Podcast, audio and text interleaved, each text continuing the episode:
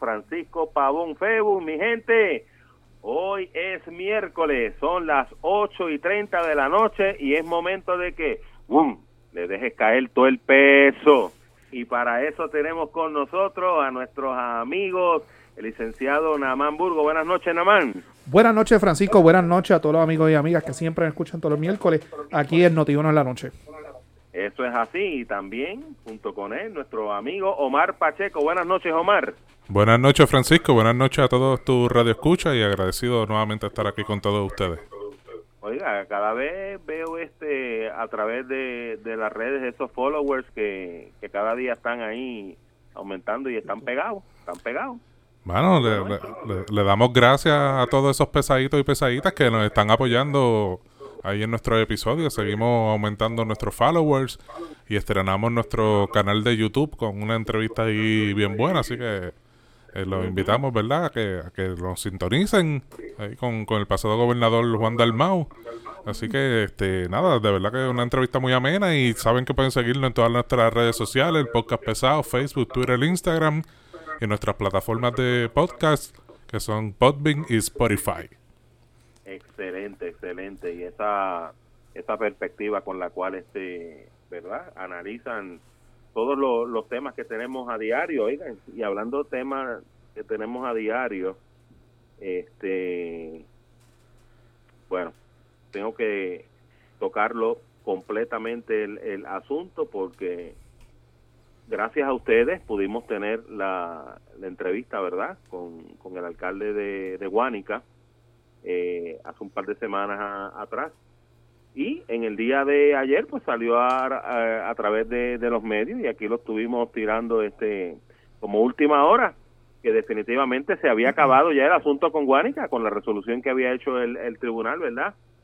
Hoy sale a relucir que aparentemente no se acaba el asunto por unas expresiones que hiciera el presidente de la Comisión Estatal de Elecciones, básicamente diciendo que no va a seguir eh, las instrucciones que diera el, el tribunal.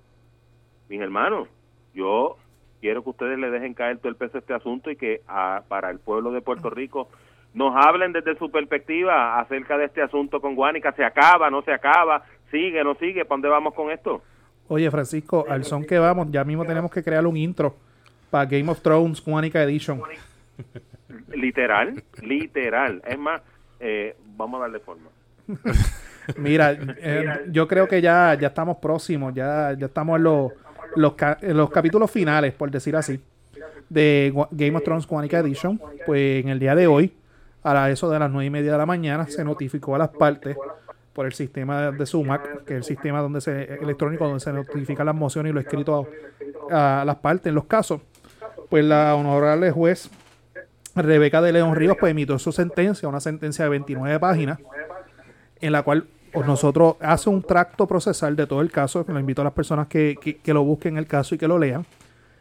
Para las personas que pueden entender todo lo que nosotros hemos discutido aquí en programas anteriores y también en nuestro podcast pesado, explica el inicio del proceso que se estaba tratando de impugnar por el señor este, Edgardo Cruz, el, proceso de impugnación que también estaba llevando el señor Ismael este, Titi Rodríguez Ramos, la consolidación de ambos casos, la sentencia sumaria que presentó el señor Ismael Rodríguez Ramos, la oposición a sentencia, los alegatos y el derecho aplicable.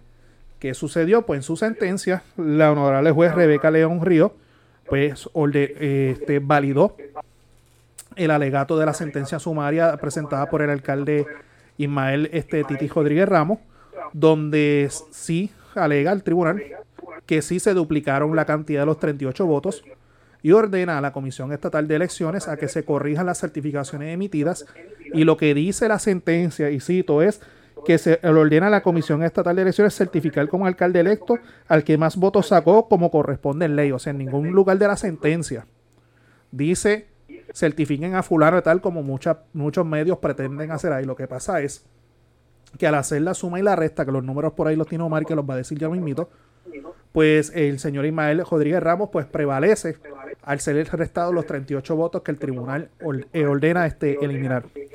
Lo que tú acabas de decir, Francisco, pues, que entendemos que estamos en los capítulos finales, pues, el señor Edgardo Cruz ya manifestó en el día de hoy su inconformidad con dicha sentencia, a diferencia de lo que había dicho en, en programas anteriores de que iba a, atacar, a respetar la decisión del tribunal. Exacto, eso está grabado, lo dijo abiertamente, ¿no? Ya es momento, lo que decide el tribunal lo vamos a acatar y ya, hasta ahí llega Sus palabras eran que pues el pueblo de Guánica necesitaba paz, necesita tranquilidad. Pues él tiene unos términos ahora en derecho que tiene que, que presentar su recurso ante el Tribunal Supremo.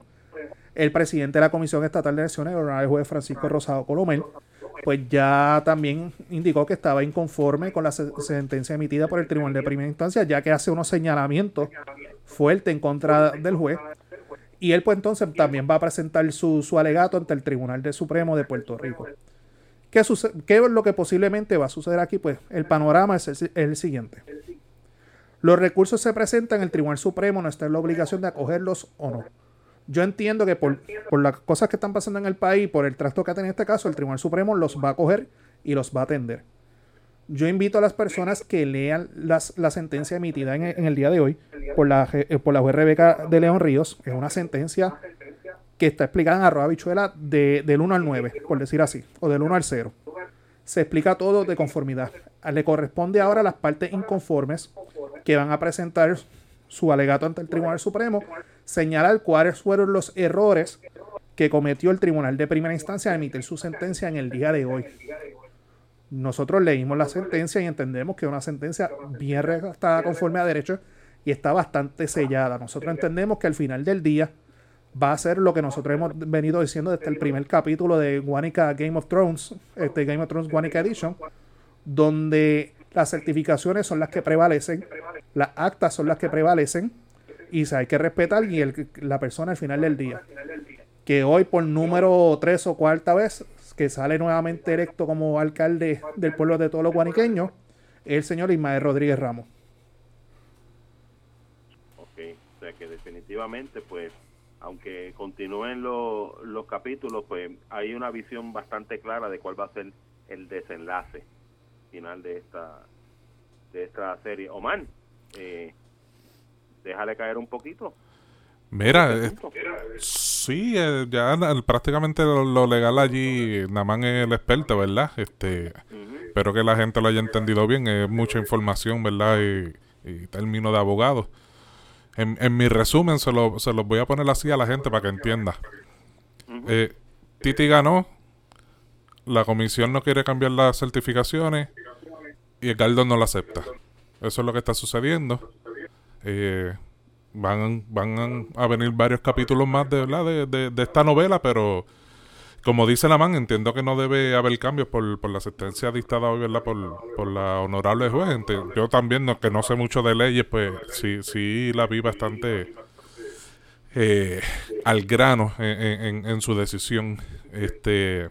Y nada, allí pues para explicarle un, un poco de lo electoral a, a las personas, ¿verdad? Refrescarle la mente, pues Simplemente lo que está sucediendo en, este caso hoy, en esta sentencia de hoy, es que la juez ordenó que esos 38 votos duplicados que, que, que, estaba reclamando Titi, que, que fueron ¿verdad? Mal, mal contados, duplicados, se le restara a Edgardo Cruz y se emitieran unas nuevas certificaciones por parte de la Comisión Estatal de Elecciones, ¿verdad? A la vez tuvieran los números finales. Restarle esos 38 votos a, al señor Edgardo Cruz es eh, llegaríamos al mismo número que desde un principio se está hablando, que son 2.373 votos para el señor Edgar Cruz. Titi ganaría por alrededor de unos 21 votos, más o menos. Así que, nada, este, los votos están allí. Es cuestión ahora de que eh, las partes que, como dice Naman, ¿verdad? Eh, no están, están en contra de la decisión de la honorable jueza, pues tienen que entonces ir a los foros pertinentes, pero no le veo mucho cambio. Vamos a ver. Oye, Francisco, te acabo de enviar una foto, los, los campeones universales. con, una, guilla, era encima, pero a nivel de... Eh, eh, yo, cuando bajó esa sentencia, yo me sentí, me sentí insoportable, papá. Yo dije, pues si yo lo dije, si lo dijimos en el podcast pesado, si nos escucharan en el podcast pesado y el notiuno en la noche, sabrían que Titi iba a seguir de alcalde. nosotros siempre explicamos y, y, y, no, ¿verdad? Y digo esto con los mayores de los respetos. muchas personas por ahí se prestaron con el ay bendito, con la lloradera, de las alegaciones de uno de los candidatos. Nosotros siempre señalamos el proceso electoral, lo que disponía la ley, lo que, lo que surgió en la acta. ¿Y por qué nosotros hablábamos con eso? Porque nada más y nada menos, quien escucha nuestros episodios anteriores, quien estaba en la burbuja en todo tiempo era el señor que tengo aquí frente a mí, Omar Pacheco. O sea, teníamos nuestro insider, nosotros sabíamos qué era lo que estaba pasando, cómo era que se estaban moviendo las cosas.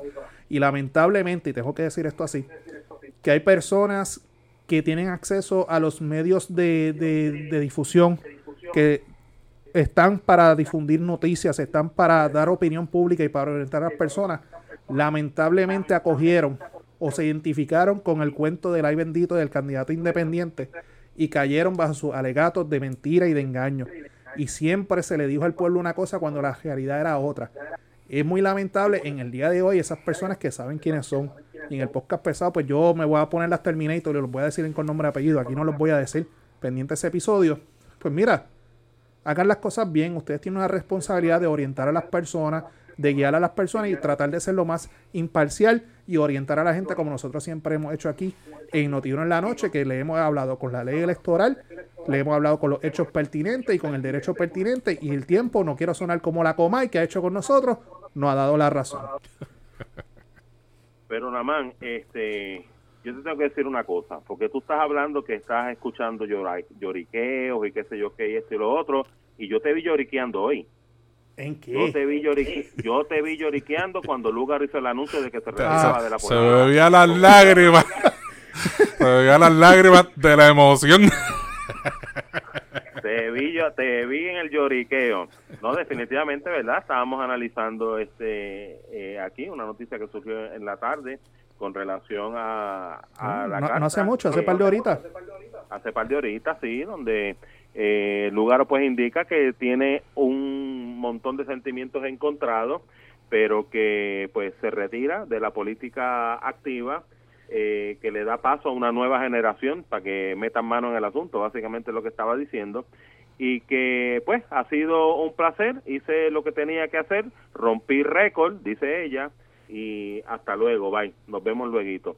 ¿Piensan ustedes que definitivamente es un retiro completamente?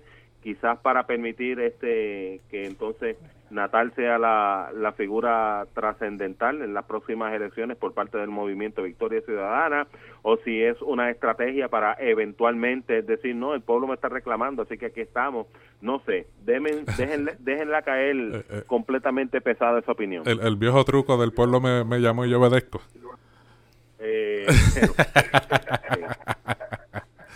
Mira, no, este, te, lo, voy a dar unos puntos. Sí, sí, sí le doy el punto de que su entrada en la política puertorriqueña en las pasadas elecciones, no está 2020, 2016, eh, dio, dio, un giro a la, a la, a la política puertorriqueña eh, y hay que dárselas, hay que dárselas. Se enfrentó a unos monstruos y estuvo allí ¿verdad? Por lo menos lo que uno ve de frente es fuerte. No sabemos qué pasaba allá detrás de las paredes, pero tú sabes que la presión en esto de la política es grandísima. Este, pero, pero sí, este, logró algo que no muchos llegaron a lograr y lo intentaron. Eh, como yo lo veo, eh, es algo que ya habíamos hablado en, otros podcasts anteriores también. Eh, para que Victoria Ciudadana evolucione, ella tenía que salir en mi opinión. Eh, ya ella, entiendo yo, ¿verdad? Que, que o sea, ella tiró para el puesto top, gobernadora, y, su, su aumento en comparación a, a las elecciones pasadas, si mal no recuerdo, fueron como dos mil votos nada más. Eh, pero se mantuvo, que es importante, se mantuvo en su, en su porcentaje alto, pero yo entiendo que, que ya ella como que no da más. Eh, y no es que no demás, quizás pueda, ya que la gente se ha ido acoplando, ¿verdad? Estos cambios políticos, quizás pudiera dar más, pero no, yo, yo no la visualizo en eso. Entiendo que, que ya debe haber un, un pase de, de, liderazgo. Eh, solo espero que no se turne en la sillita como, como en otro partido. Este, que realmente, ¿verdad? Le den la opción a esa nueva sangre política que, que, que se adentraron con ellos y les den la oportunidad de evolucionar. Veo, como siempre he dicho en podcasts anteriores, veo a, Manuel Natal corriendo para la gobernación. Eh, pero lo de ella no creo que sea un retiro full. Yo, yo entiendo que sí correrá alguna sillita en la legislatura o quizás hasta San Juan. Este. Voy a tratar de ser aquí honesto. El que me conoce a mí sabe que no soy muy simpatizante de la señora Lúgaro. No obstante, sí reconozco y respeto que a diferencia de muchas personas que desde las gradas señalan y critican, ella sí tuvo la valentía de, tirarse al ruedo político y como dice Omar, no solamente, no, no una candidatura de legislador municipal, alcalde, etcétera, sino al, puesto más alto como candidato independiente, como gobernadora y también lo creó un partido, fue una cofundadora de Movimiento Victoria Ciudadana y creo que ha hecho su, su historia en su aportación a la historia electoral en Puerto Rico. Este, mira, pues yo que estaba en la política y Omar también sabemos que la política hay que tener cuero duro. Yo no creo que esto sea un hasta nunca. Yo creo que ella está en una etapa de su vida, ¿verdad? Y digo esto con los mayores de los respetos, que su nena está creciendo y yo creo que está en sus mejores momentos de disfrutar y compartir con ella ese desarrollo, etcétera. Y en su debido momento, pues, ella yo creo que, que, regresa y va a, poner, va a poner su aportación. Nosotros habíamos dicho en programa anterior de Noti1 en la noche de que si el partido Movimiento Victoria Ciudadana quería tirar hacia adelante, pues tenían que despejarse o alejarse de la imagen de ella y que nosotros entendíamos, y a todas luces va a ser así, lo digo desde hoy, que el candidato a la gobernación de ese partido va a ser el señor Manuel Natal. Y obviamente, pues si ellos siguen con su relación consensual, pues la veremos también en la política ayudando a, su pareja. Este, pero nada, este, mucho éxito en, su nueva encomienda, en lo que vaya a hacer, le deseamos lo mejor y vamos a estar pendientes de lo que pasa. Y bueno, vamos a ver si cuando surge esa, esa, esa papeleta con la aparente y posible aspiración de Manuel Natal ahí a la gobernación. Vamos a ver quién le acompaña a la comisaría residente en Washington, a ver si es verdad este lo que se, lo que estuvimos comentando, Minky y Giovanni este aquí dando opiniones al respecto de que podría existir la posibilidad de hacer un hay un pequeño consenso y que pues a Carmen Yulín no la dejen sola y tenga la oportunidad de, de correr para la comisaría residente. algo claro que la que no va a coger para comisionar residente en Victoria Ciudadana es Aira Jordan. No, ella no. ella no. no, ella, no. No. Estamos claros ahí. estamos claros y estamos descartados. Bien, en el día de hoy el gobernador este Pierluisi eh, hizo un declaró eh, en estado de emergencia las escuelas en Puerto Rico para que se le meta mano lo antes posible. Este, dijo que van a estar, como dicen por ahí, ojo pela con los ratones en lo que tiene que ver con los contratos que se van a dar para dar los mantenimientos y los servicios a estas eh, escuelas. Este, está pidiendo transparencia completa eh, con relación a las agencias de gobierno, que todas las que tengan que ver eh, con la reinstalación de los servicios en las escuelas como tal, pues los está llamando a que hagan los procesos debidamente como tienen que ser, acelerados, pero haciéndolos por la ley completamente. Y este, pues nada, básicamente lo que está diciendo es nos estamos dejando llevar por las normas del CDC, por las expresiones que hiciera el presidente de los Estados Unidos, a los efectos de que definitivamente sí, podemos reabrir este escuela. Estamos hablando de muchísimos fondos federales que están asignados, mientras que allá este tanto Tatito como Dalmau dicen, ¿sabes qué? Mm, no, equivocado está, nos parece que es muy pronto para abrir en marzo, déjalo para agosto para lo que falta. Y este, pues nada, el gobernador pues, básicamente está, eh, bueno, básicamente no está completamente centrado en que la reapertura para la primera semana de marzo va y estamos en un decreto de emergencia en lo que tiene que ver con el Departamento de Educación. Sus opiniones pesan sobre esto, Namán. Omar, para que mira, este... Eh, este refrán que ya tengo un par de refranes en el podcast que, voy a patentizar, digo, son copiados, pero... Un libro, vamos a Un libro, un libro. es como dice el gringo, too little, too late. Anótalo. Too later, too late. Too little, too late. Demasiado poco, demasiado tarde. Eh, volvemos, ¿verdad? A, esta cuestión, esta, esta dejadez del gobierno, porque es que no le encuentro otra palabra que no sea una dejadez. Porque llevamos más de un año, Francisco, llevamos más de un año en esto revoluce, eh, ponle del, del terremoto para acá, por no contarle María y las escuelas que cerraron en el proceso. Un año desde los terremotos, que no se ha hecho nada. Eh, llegó la pandemia, cerraron todas las escuelas de Puerto Rico, no se hizo nada. Pero a escasos 13, 14 días, no sé ni cuánto, para el primero de marzo, una, una, una orden de, declarando una emergencia, ¿para qué? Para, para, para apresurar simplemente la subasta, eh, la, la, perdóname, la reconstrucción sin subasta, que es lo correcto.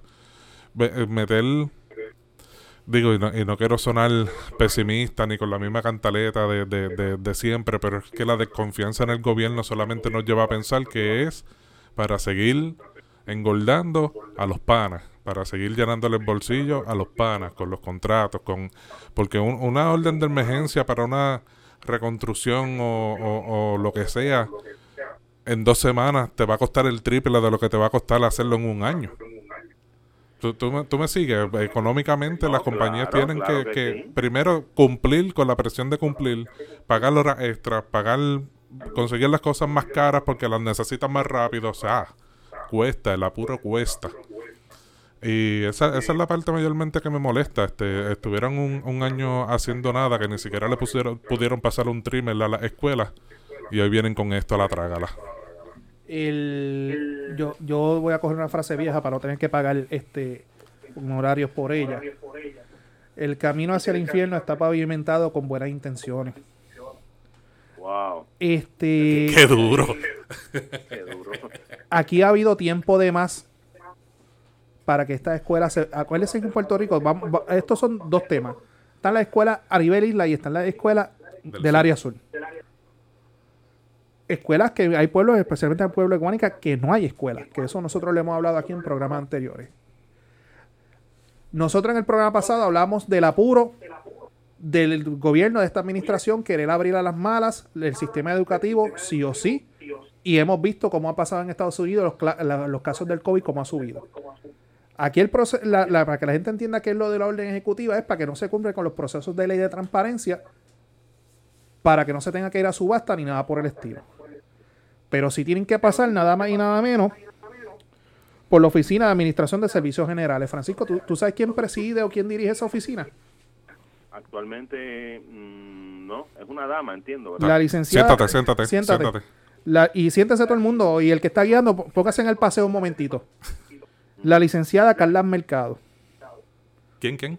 Licenciada Carla Mercado. Carla Mercado. ¿Tú te acuerdas de ella?